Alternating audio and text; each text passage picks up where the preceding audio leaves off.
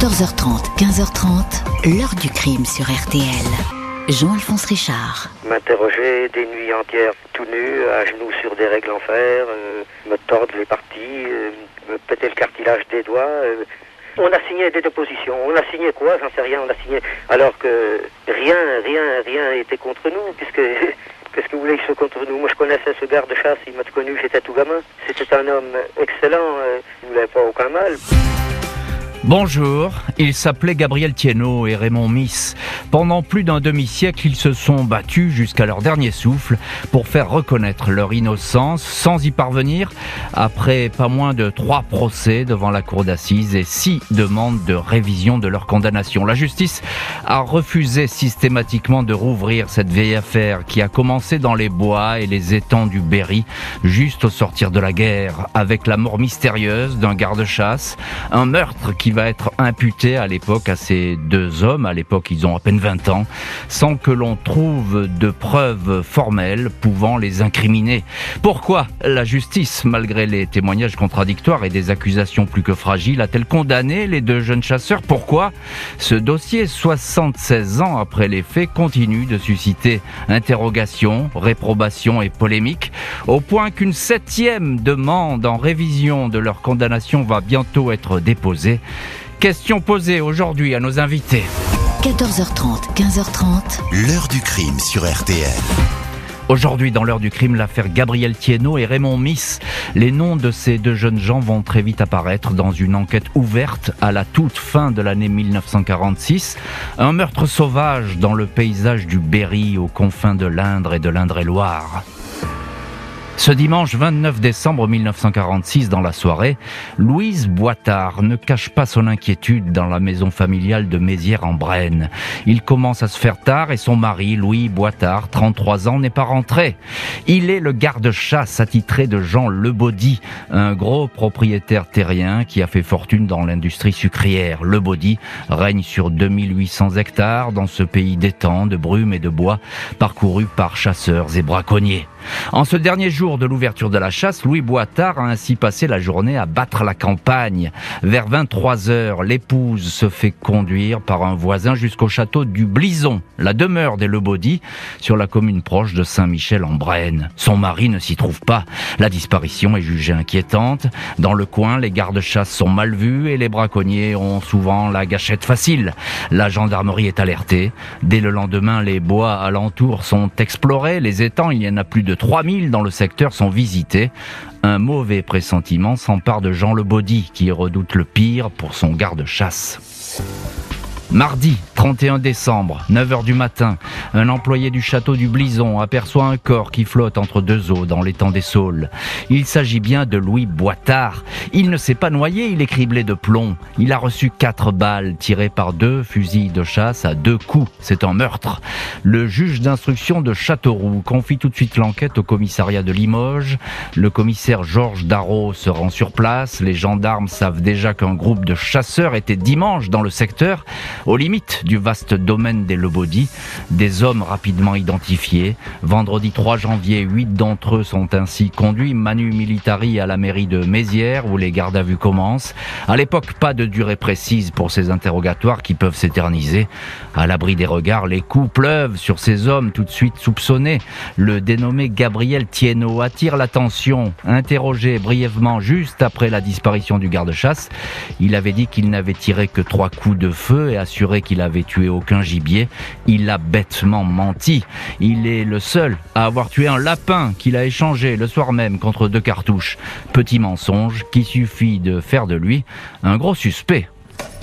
Pour le commissaire Darro, il s'agit d'obtenir au plus vite des aveux et peu importe sans doute la méthode.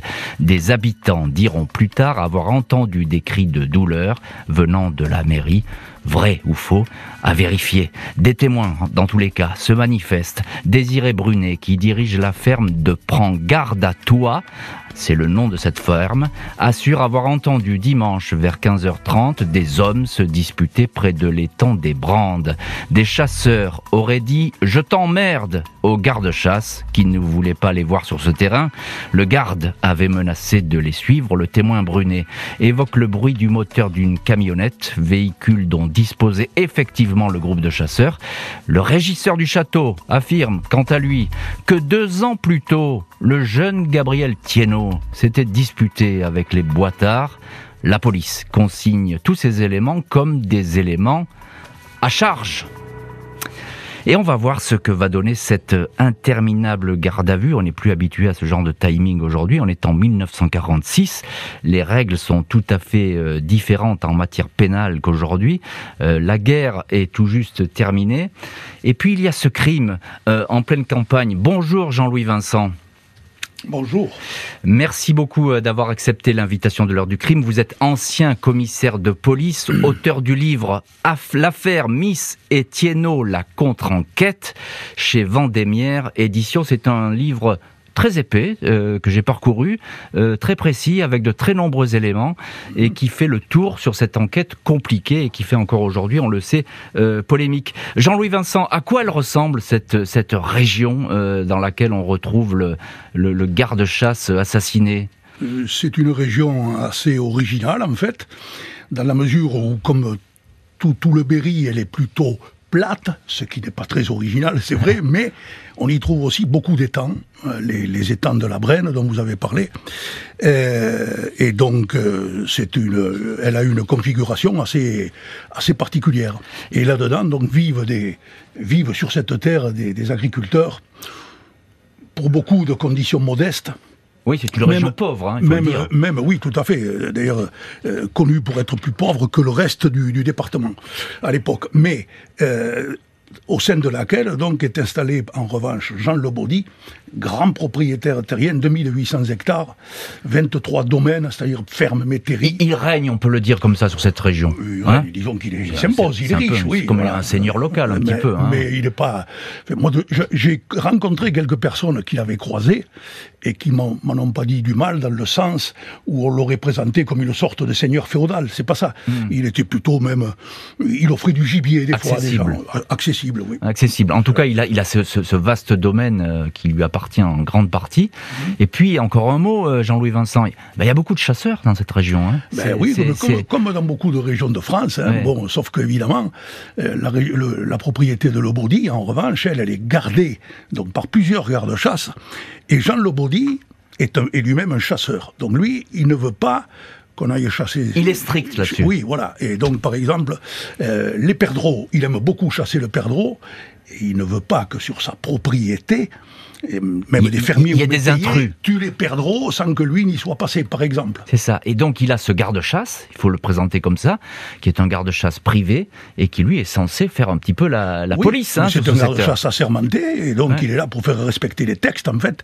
Et, et Jean Lebaudy, mais d'ailleurs Jean Lebaudy aura l'occasion de le dire, il ne pousse pas son garde-chasse à, faire du rendement. Hein. Euh, Boitard n'a jamais, semble-t-il, verbalisé personne.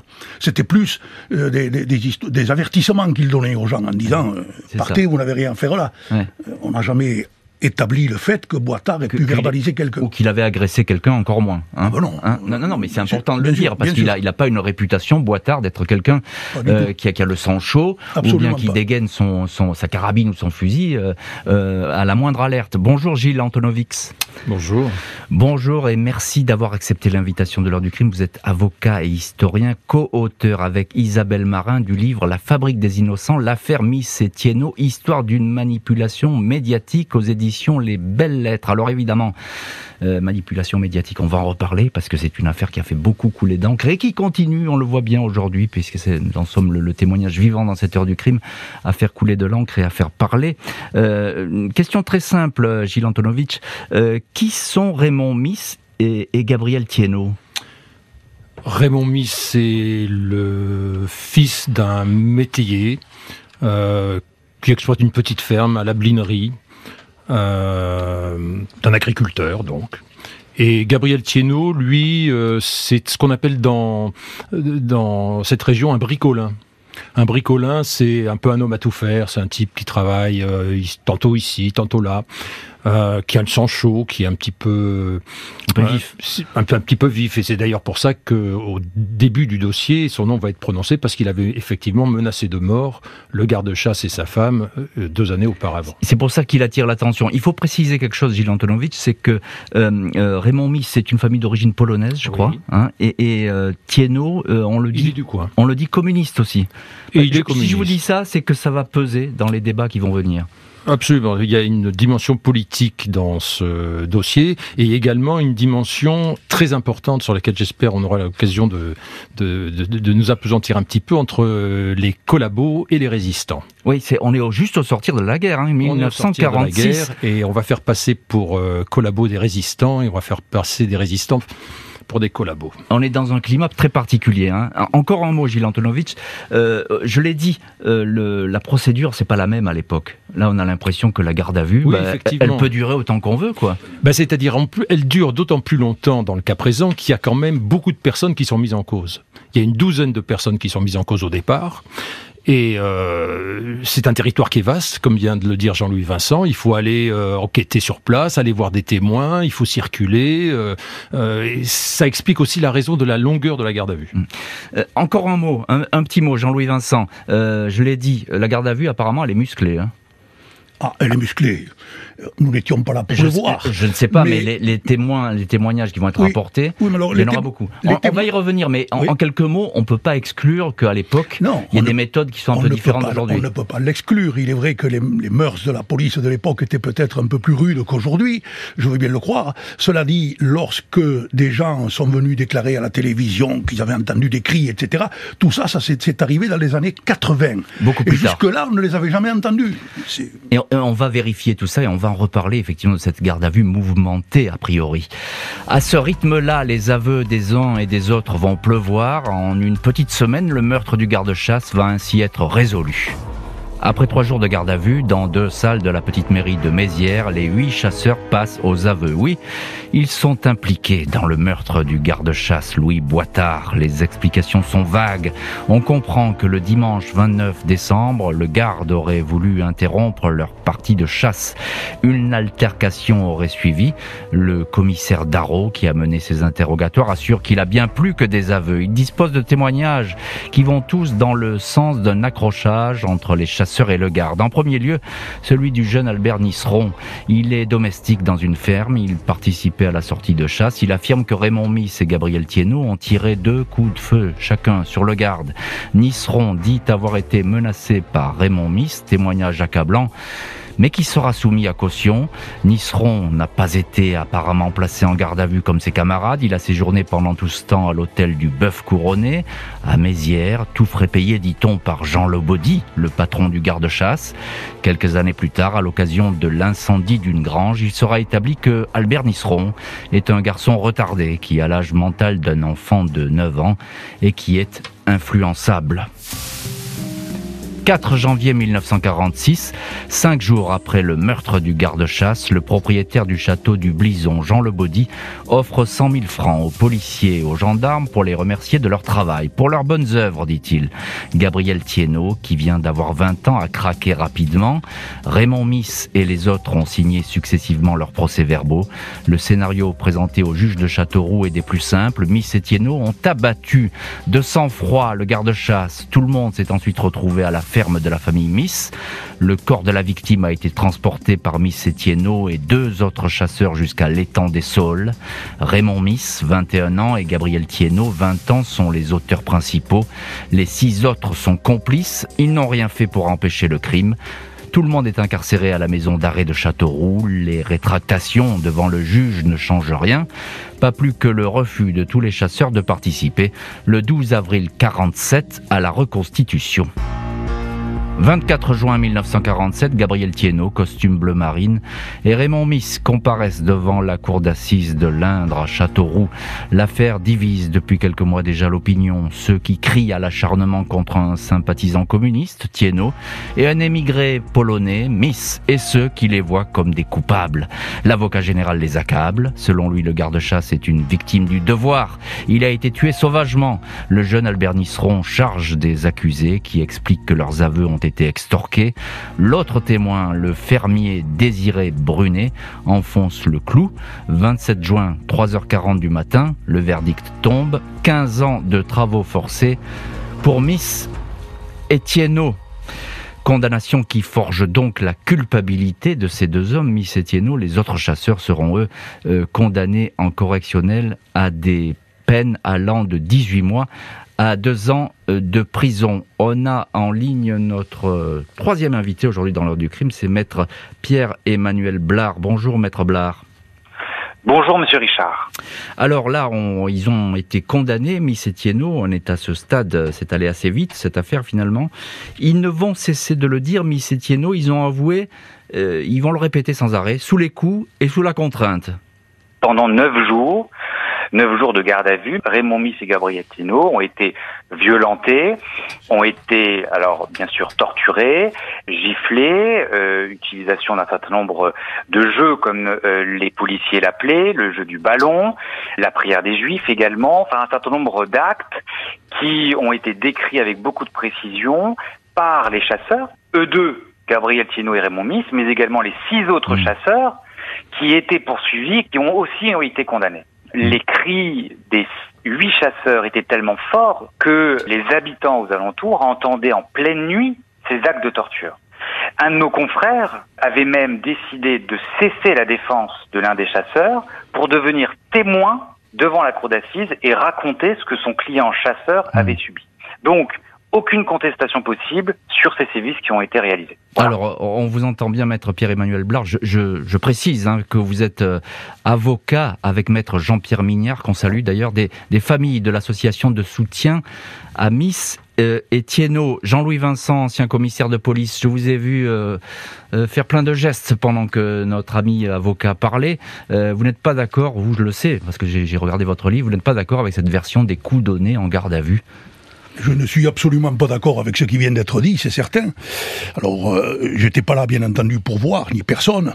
Mais euh, ce, qui est, ce qui est certain, c'est que ces jeunes avouent les faits. Il faudrait déjà peut-être revenir un peu sur le fait de savoir pourquoi ils avouent. Brunet a dit qu'il avait entendu une dispute.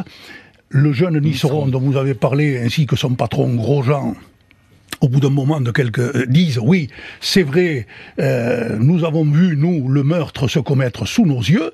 Eux ils avouent directement et mettent, ils mettent en cause Miss et Thienot Miss euh, va avouer le premier en effet. Et euh, lorsque par la suite tous ces gens vont se rétracter personne au début ne fait état de violence. Lorsqu'ils sont devant le juge d'instruction, alors qu'ils ont été... Ils, disent, disent rien au juge là-dessus Non, non, je vais vous dire, lorsqu'ils sont entendus par le juge d'instruction à la mairie de Mézières, ils ne disent pas un mot. Alors là, ils disent, mais on n'a pas voulu parler à ce moment-là, parce qu'en fait, on avait peur de retomber entre les pattes des flics. Oui, évidemment, c'est facile comme ça. Oui, c'est possible. Admettons. Et lorsqu'ensuite ils sont présent, euh, euh, incarcérés et qu'ils sont à nouveau présentés au juge, là, ils se rétractent. Et que disent-ils tous? Ils disent, nous nous sommes rétractés, nous avons avoué parce que nous étions crevés, nous étions fatigués, nous étions déprimés. Personne ne parle de coups. Hmm. Ces histoires de coups n'arrivent que plus tard, et lorsque euh, on parle donc de coups, le premier qui est entendu, c'est Thiénon. Et que dit-il Thiénon il dit J'ai été frappé par un nommé Chermètre qui était en fait l'inspecteur chauffeur, semble-t-il, qui s'appelait Chermètre. Il n'en dit pas plus, on ne sait pas exactement ce que c'est. En revanche, le juge le confronte avec les policiers qui l'ont entendu, dont l'inspecteur Vidal. Euh, euh, euh, ça, c'est le 18 janvier. Thienot dit textuellement, c'est dans le PV, il dit aucun des policiers ou gendarmes qui sont là ne m'ont touché. Hmm. L'inspecteur Vigal qui m'a entendu, etc. Le seul qu'il met en cause, c'est le commissaire Darro. Et vous savez pourquoi? Parce que le commissaire Darro lui aurait donné des coups de pied dans le derrière. Alors je dis pas que c'est agréable et que c'est un traitement formidable, mais de là à nous présenter ça comme ce qu'on vient d'entendre. Enfin, il y a... Alors bon, écoutez, c'est thèse, thèse, antithèse. Gilles Antonovitch, euh, co-auteur avec Isabelle Marin de La Fabrique des Innocents, l'affaire Missetieno, histoire d'une manipulation médiatique. Euh, je vais pas dire qu'on est euh, là au début de la manipulation médiatique, ça serait aller trop vite en besogne. Euh, et puis on peut ne pas être d'accord avec avec cette cette thèse-là, euh, mais on sent bien que là il y a déjà deux, deux clans qui se dessinent dans cette affaire. Oui, je voudrais quand même poursuivre ce que vient de dire Jean-Louis Vincent parce que euh, c'est vrai que ce qu'a dit mon confrère avocat, c'est n'importe quoi. C'est vraiment complètement délirant. C'est un roman, c'est une plaisanterie cette histoire. Je vous donne simplement un, seul exemple. Parmi les chasseurs, il y en a un qui s'appelle Bernard Chauvet. Bernard Chauvet a été entendu à la radio, a été entendu dans des documentaires. il a décrit, euh, comme Gabriel Thienot, toutes les tortures qu'il avait subies. Et quand on prend le dossier, qu'est-ce qu'on s'aperçoit? On s'aperçoit qu'en réalité, il était logé à l'hôtel du Bœuf Couronné et qu'il prenait ses repas midi et soir chez un gendarme qui était un ami de son père. Hmm. Alors qu'on vienne pas nous raconter des histoires. J'ajoute juste une chose qui est très importante, c'est que le juge d'instruction n'a pas pris à la légère ces accusations. Il a organisé des confrontations en présence des avocats des euh, accusés. Et au cours de ces confrontations, Bernard Chauvet, par exemple, a parfaitement reconnu, on lui a posé la question, est-ce que vous avez euh, logé à l'hôtel du Bœuf Couronné? Oui. Est-ce que euh, vous avez effectivement déjeuné et dîné chez euh, chez le gendarme ami de votre père? Oui. Et après, ils sont venus nous raconter qu'ils avaient été torturés. C'est une plaisanterie. Alors, il y a juste un, juste un point quand même, et puis ensuite on, on, écoutera les informations, mais il y a juste un point, c'est que ils sont, quand ils vont en prison, il y a des gardiens qui vont dire qu'ils étaient en mauvais état, ces gens-là. Oui, oui. lorsqu'ils sont, lorsqu'ils sont arrivés effectivement le 8 janvier au soir à la maison d'arrêt de Châteauroux, le médecin même de l'administration pénitentiaire va dire, lorsqu'il va, il va passer aux assises, va dire, j'ai remarqué qu'ils avaient des, marques, des échymoses. Mm il, a dit, c'est exact, je ne vous dis pas le contraire. Ce que je dis, c'est que tout ce qui a pu être raconté, décrit, tout ce que, comme on vient de l'entendre tout à l'heure, ça me paraît effectivement être davantage du domaine du délire que de, que de la relation précise exacte. À suivre donc, procès qui ne va pas en rester là, puisque la Cour de cassation estime qu'un procès verbal de témoin est entaché d'irrégularité. Tout est donc à refaire. 2 décembre 1948, cour d'assises de la Vienne à Poitiers. Salle comble pour assister au deuxième procès Miss et Thienot, deux accusés qui déchirent l'opinion. Pas moins de 62 témoins annoncés, ainsi qu'un duel de ténor du barreau, maître Maurice Garçon pour la veuve du garde-chasse et maître André Le Troquer, député, ancien ministre de l'Intérieur, pour les accusés. Deux hommes qui dénoncent à nouveau les violences subies en garde à vue, violences démenties par les policiers et gendarmes appelés à la barre. Le témoin capital Albert bredouille, il est mal à l'aise, les jurés tranchent. Cette fois, 20 ans de travaux forcés. Verdict à nouveau cassé.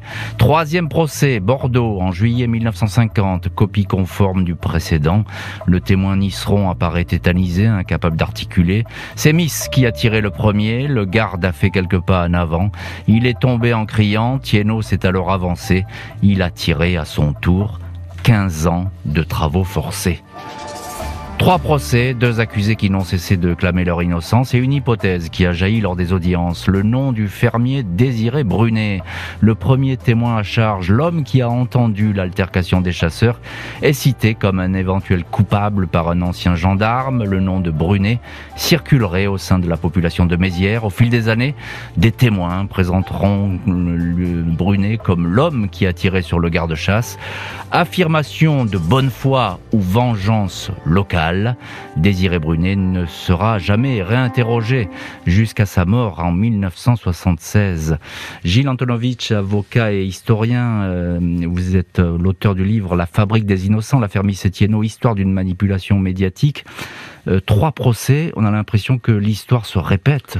Alors trois procès, ça c'est très intéressant. Hein. Trois procès d'assises, c'est-à-dire trois procès avec des jurés, avec des témoins, des témoins de la défense extrêmement nombreux, des témoins de l'accusation beaucoup moins nombreux, des débats loyaux et contradictoires, c'est ça qui est très important. Des débats loyaux. Avec des avocats de valeur. Avec des avocats de valeur, y compris euh, André Le Troquer qui défend Thienot et Miss et qui est à l'époque une star, qui est ministre de la Défense, qui a été ministre de l'Intérieur, qui va devenir président de l'Assemblée nationale.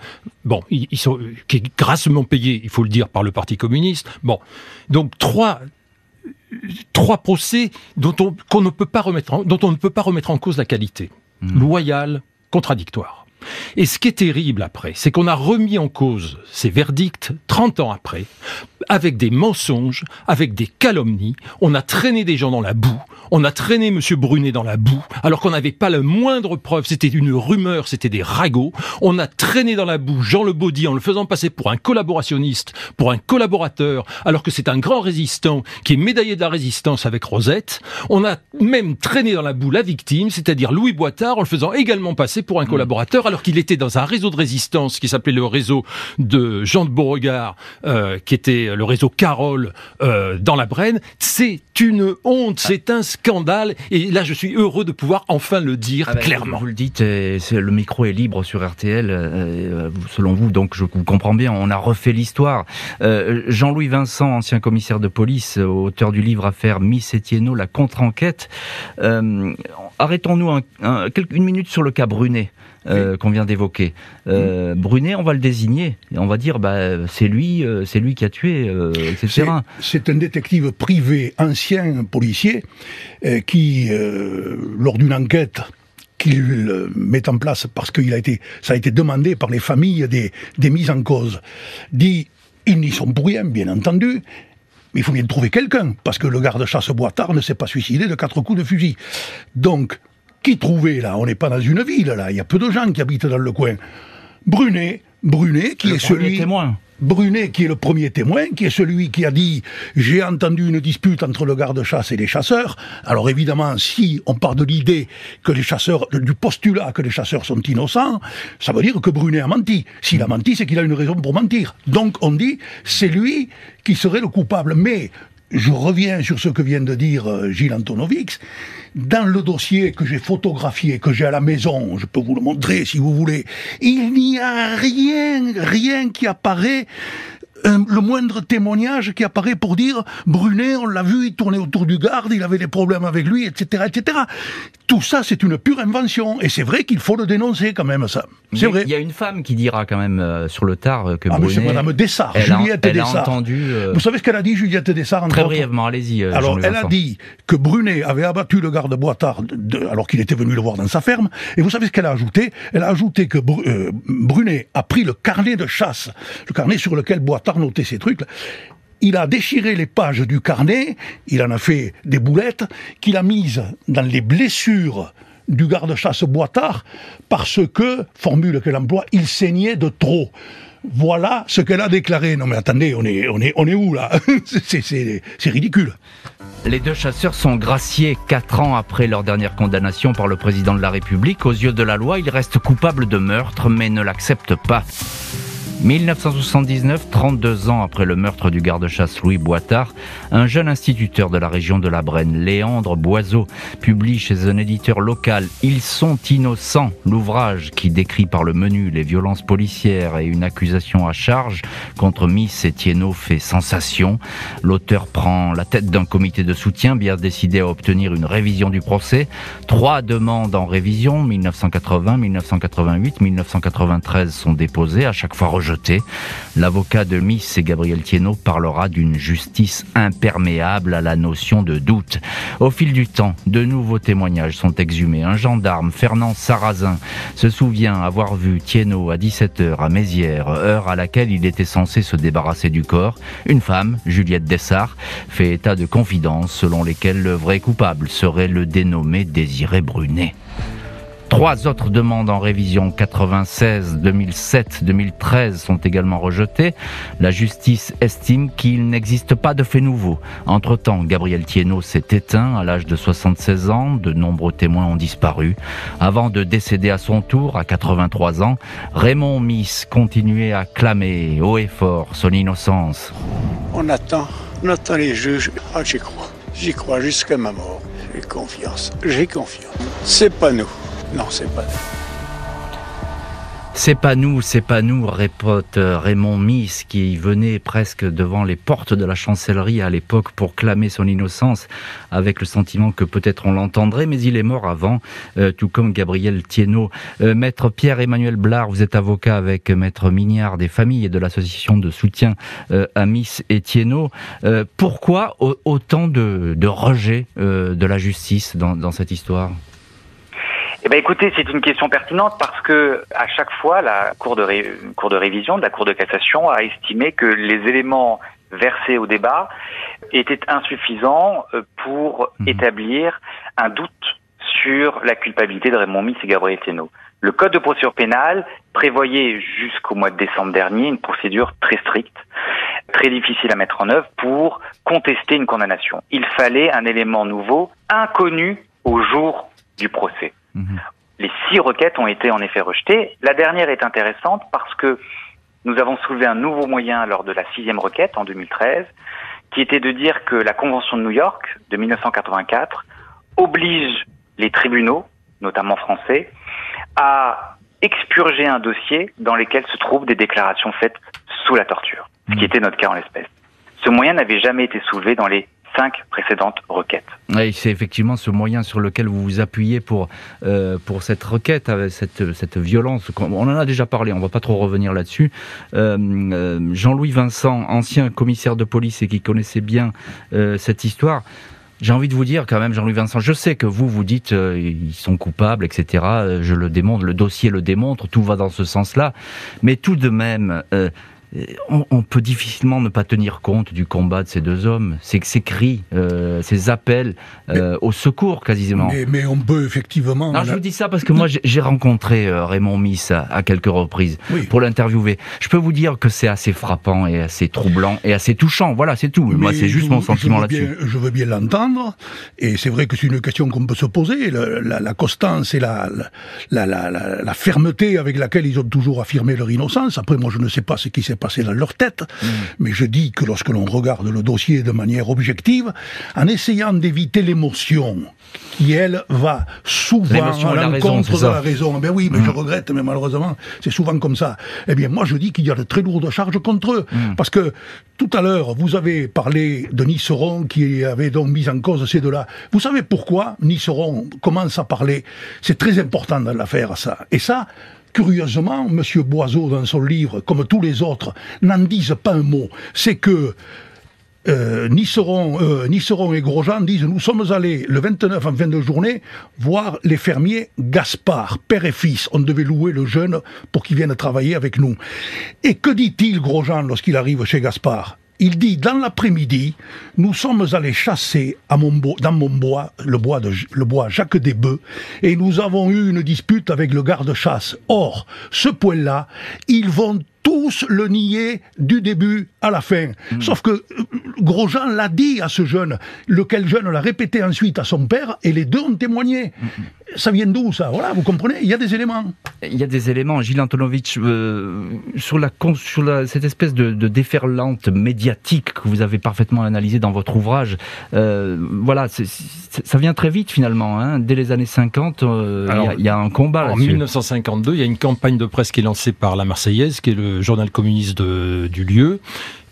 Une campagne de presse qui fait plouf parce qu'il y a l'affaire Dominici qui sort au même moment et donc ça va pas intéresser les médias nationaux. Après, ça va être le silence pendant 20 ans, jusqu'en 1980 et jusqu'au livre de Léon de Boiseau, qui lui va avancer des hypothèses qui reposent totalement fantaisistes, qui reposent sur rien et la mayonnaise la va prendre. Elle va prendre pourquoi? Parce que Gabriel Tino, qu'on a entendu à plusieurs reprises, est un merveilleux comédien. Mm. Il est épatant il est épatant. Ou en tout cas, il est dans son rôle. Euh, les deux chasseurs condamnés ne sont plus de ce monde, mais leur combat est toujours d'actualité puisqu'une septième demande de révision de leur condamnation va être déposée. Au nom de Raymond Miss et Gabriel Thienot, tous deux décédés, les avocats de leur famille et du comité de soutien vont déposer une septième demande en révision dernière et sans doute ultime chance de voir le dossier du meurtre du garde-chasse Louis Boitard rouvert. Les avocats, maître Jean-Pierre Mignard, Pierre-Emmanuel Biard, ont cet espoir. Cette septième demande est déposée dans un contexte juridique plus favorable que précédemment. Une récente modification de la loi permet à la Cour de révision d'annuler des déclarations recueillies sous la pression ou la violence exercée par les enquêteurs. Pour les avocats, en dehors des aveux extorqués des deux intéressés, le dossier est vide. Reste à savoir si cette fois la justice suivra Maître Blard, euh, pardonnez-moi, j'ai mal euh, prononcé votre nom, Maître Blard, euh, avocat avec Jean-Pierre Mignard des familles de l'association de soutien Miss Etienne. C'est un espoir pour les familles, cette requête que vous vous apprêtez à déposer? Oui, et le comité de soutien de Raymond Miss et Gabriel Teno a bon espoir, nous aussi, parce que la loi sur la procédure de révision a été modifiée en mmh. décembre 2021. La loi prévoit un nouveau cas de révision, qui est le cas suivant lorsque des déclarations ont été faites sous la torture. Ces déclarations peuvent être annulées par la Cour de révision, dès lors que ces aveux fondent la culpabilité de Raymond Miss et Gabriel Tino, ce qui est le cas en l'espèce.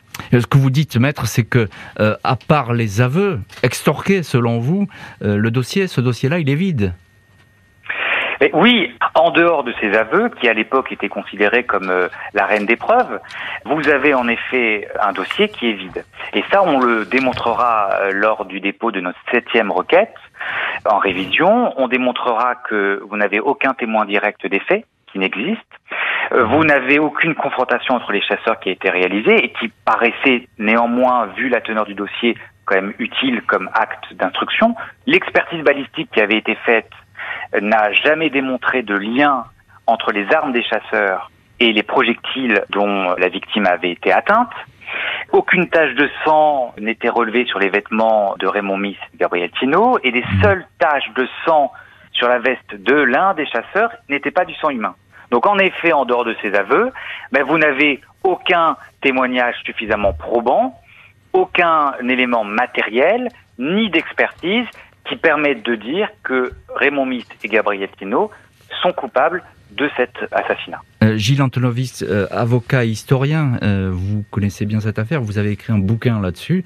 Que, que, pensez de cette septième demande de révision? Parce que cette fois, la, donne semble avoir changé juridiquement. ce qu'il faut d'abord dire, par rapport à ce que je viens d'entendre, c'est que tout ce que vient de dire mon confrère a déjà été discuté à trois reprises devant la cour d'assises. Et la cour d'assises a considéré que le dossier n'était pas vide, et c'est pour ça qu'elle est entrée en voie de condamnation. C'est quand même ça qu'il faut rappeler.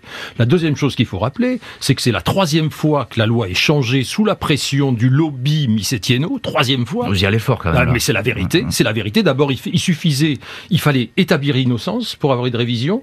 Ça suffisait pas. On a changé la loi pour eux, et on a dit simplement maintenant, il suffit de faire naître un doute. Ça n'a pas marché non plus. Maintenant, troisième fois, euh, pour l'histoire des violences. Alors moi, je vais dire, même si la Cour de cassation, annuler les PV de garde à vue. Ça change rien.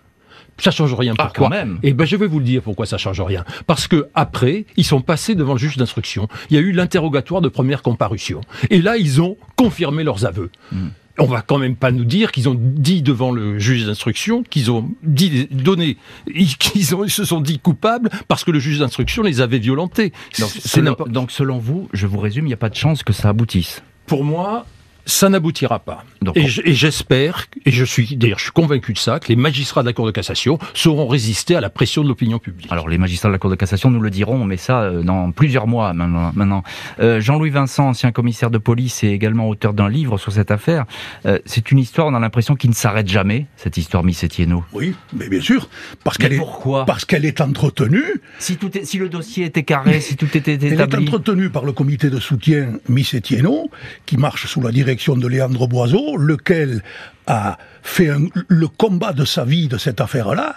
Bon, moi je veux bien. Mais ça, on ne peut pas lui reprocher. Mais je ne le lui reproche pas. Il est sincère, il a le, il a le droit de choisir ce qu'il veut. Mais cet homme-là, à mon avis, s'illusionne. Voilà. Sauf que la façon dont il présente l'affaire dans son livre, lui comme d'autres, eh bien, cette, cette manière-là n'est pas, n'est pas correcte, n'est pas, euh, comment dire, ne correspond pas exactement au dossier. C'est ça le problème. En un mot, si vous voulez, je vous dirais que Léandre Boiseau, c'est le Gilles Perrault du Berry. Vous voyez, Gilles Perrault qui a, hein. c'est mon point de vue, qui a, monté l'affaire du propriété de, de cette apostrophe, si je puis dire. Euh, Maître euh, Pierre-Emmanuel Blaran, encore un petit mot. Euh, on, on, voit qu'on continue à en parler de cette histoire. Deux livres sont sortis, on vient d'en parler. Euh, pourquoi est-ce qu'on continue euh, autant de raconter cette histoire Miss encore aujourd'hui? On en parle parce que c'est l'histoire d'une erreur judiciaire c'est une tragédie et une véritable erreur judiciaire. Et parce que aujourd'hui, les cas de révision de procès sont extrêmement minimes. Lorsqu'on fait le bilan euh, des révisions qui ont pu être prononcées par la Cour des révisions, il se compte sur les doigts d'une main, presque. Donc c'est pour ça que c'est une affaire qui euh, dépasse euh, l'Indre-et-Loire, bien évidemment. C'est une affaire nationale, mais avec, je pense, pour la première fois, un véritable espoir qui est donné à toutes ces personnes-là. Eh bien, on va rester là aujourd'hui avec cette affaire Miss Etienne. Merci Pierre-Emmanuel Blard, merci Jean-Louis Vincent, Gilles Antonovitch d'avoir été les invités aujourd'hui de l'heure du crime. Merci à l'équipe de l'émission, Justine Vignot, Marie Bossard, préparation, Boris Piradu, réalisation. L'heure du crime, présenté par Jean-Alphonse Richard sur RTL.